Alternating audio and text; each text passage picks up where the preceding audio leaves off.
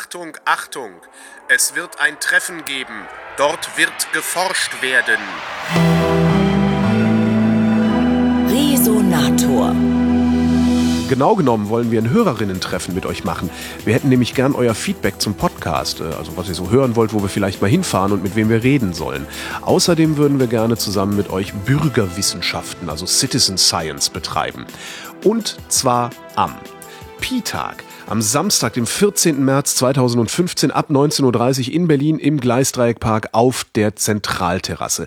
Das Ganze findet draußen statt. Ihr solltet euch also angemessen anziehen und ihr solltet was zum Trinken mitbringen. Wir bringen auch so ein, zwei Kisten mit, weil ne, wir wollen ja auch was zu trinken haben. Außerdem solltet ihr euch die Smartphone-App Verlust der Nacht installieren. Ab 20.30 Uhr gibt's da nämlich einen Science Flashmob zum Thema Lichtverschmutzung. Da können wir dann mit den Initiatoren vom Clear Sky Block und Loss of the Night per App messen, wie stark künstliches Licht den Himmel über Berlin aufhält und was für Probleme das bereitet. Das kriegen wir dann auch erzählt.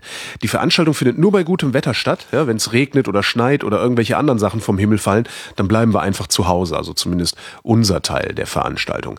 Das Ganze endet um 21.26 Uhr. Dann ist nach amerikanischer Datumsnotation 9.26 Uhr am 3.14.15 und das ist nicht nur Pi-Tag, sondern Super Pi-Tag, weil nämlich die Kreiszahl 3,14159226 und so weiter ist, aber das wusstet ihr natürlich längst.